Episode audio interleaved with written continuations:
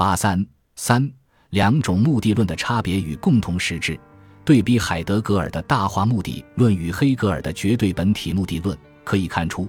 二者虽然各有自身的突出特点，存在着诸多重要差别，但在本质上又是完全一致的。两种目的论的差别既有形式上的差别，也有内容上的差别。首先，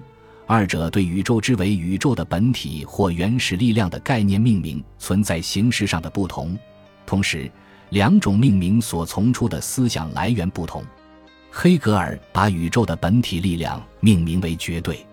从黑格尔对古希腊柏拉图、亚里士多德到近代康德、费希特。谢林的哲学的分析评价可以看到，他所说的绝对，既继承了柏拉图的善的理念、亚里士多德的引德莱西，同时在概念形式上直接继承了谢林哲学中的绝对。谢林认为，绝对是支配着主观世界和客观世界统一运动的本源，而这个绝对，正如谢林自己所说，就是基督教的上帝。黑格尔哲学的绝对概念。既直接认可谢林对绝对所做的本源性质的规定，也直接认可了谢林对绝对的宗教性质的规定。海德格尔把宇宙的本体及原始力量命名为 Erinus，他所提出的 Erinus 概念，在形式上应主要是他自己的创造，而其实质含义则应主要在早期希腊思想家的自然、命运和罗格斯等概念中有其综合来源。当他说早期希腊思想家把自然理解为自身涌现、自身持力，把命运理解为使一切在场者在场的支配性力量，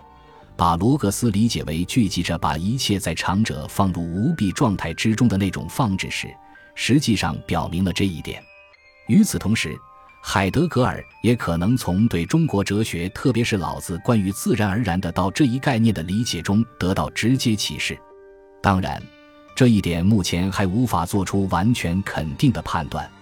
另外，一个特别值得注意的事实是，在中国哲学和文学中有大化概念，其含义和海德格尔所说的 e r n e s 十分相近，指的是宇宙这一整体的运化、造化过程。不过，海德格尔是否知道中国哲学和文学的大化概念，也需要进一步研究和考证。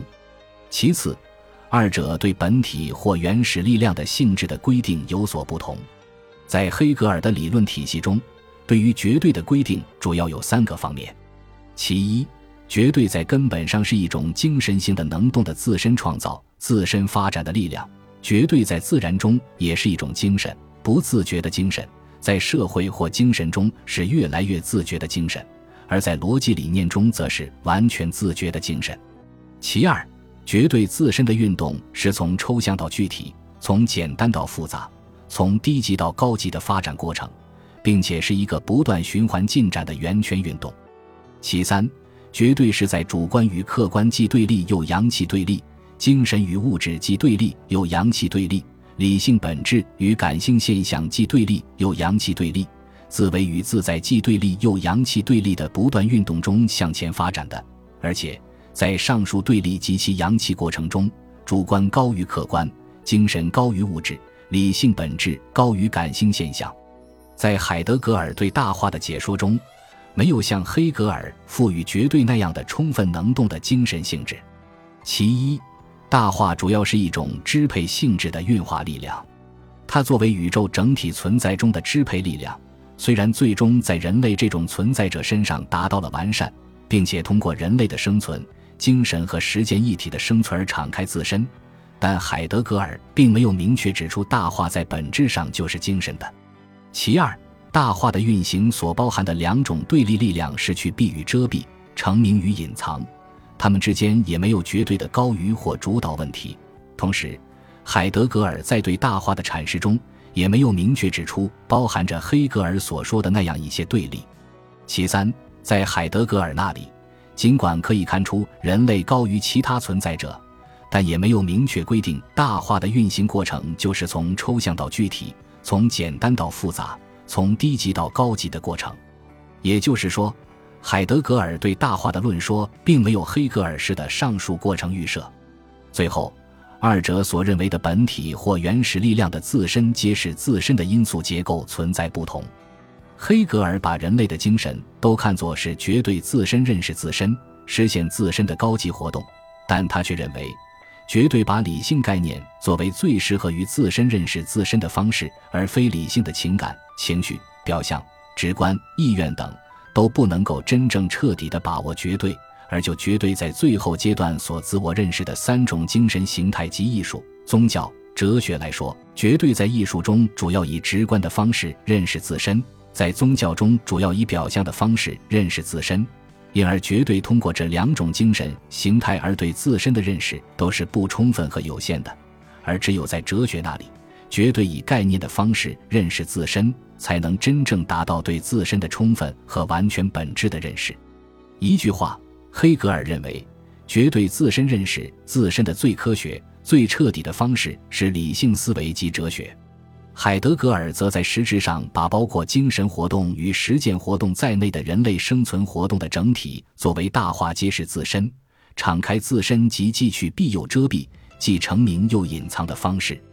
人类的精神活动不仅包括理性思维，而且包括不同于理性思维的领会、情绪、意志、艺术、诗作。人类的实践活动不仅包含了以技术为基础的生产实践，而且包含了人类社会制度的改变，包含了不同民族之间的矛盾冲突。这些方面都是大化敞开自身的方式。在其中，领会、情绪等方面至少与理性思维同样重要，实践活动与精神活动同样重要。同时，语言是上述各种方式所必须的形式。因而也是大化敞开自身的途径。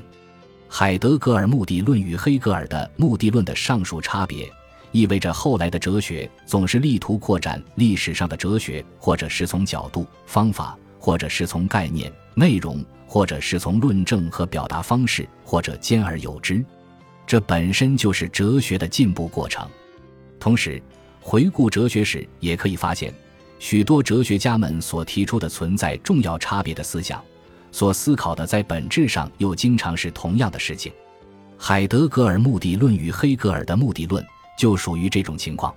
第一，二者都假定了存在着一种支配宇宙的本体或动态支配的力量，这种力量是包括人类在内的整个宇宙之所以如此存在的根据。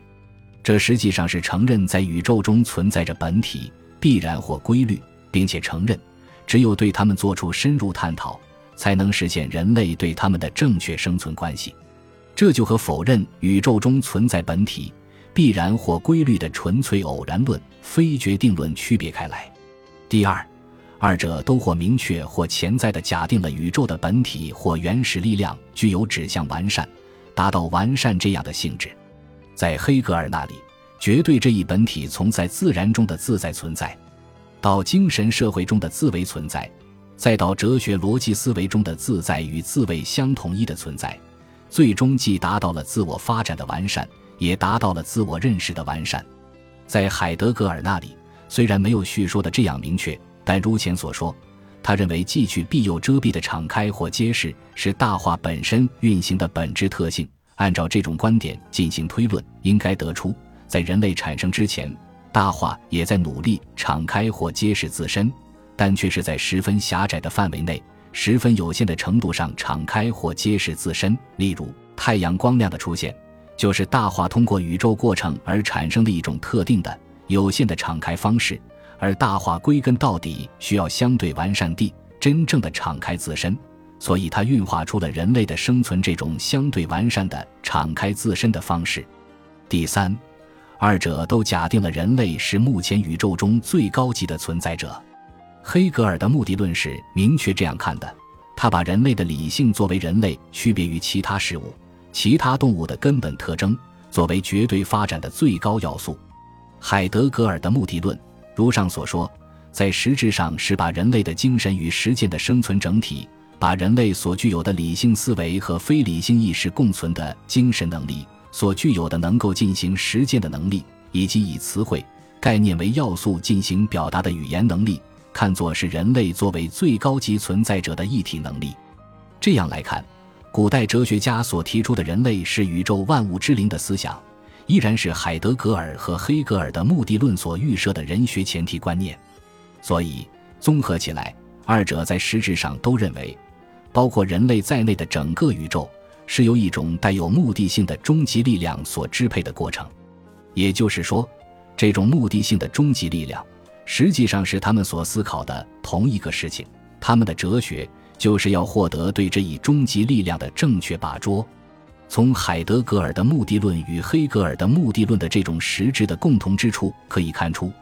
二者都是为了说明宇宙为何如此存在，为何产生出人类这种存在者，以及人类应该如何存在。一句话，两种目的论都是力图为人类实现自身的正确存在提供理论依据。从这一根本角度看，这两种目的论虽然既抽象又神秘。但却有着值得重视的思想探索价值和现实参照意义。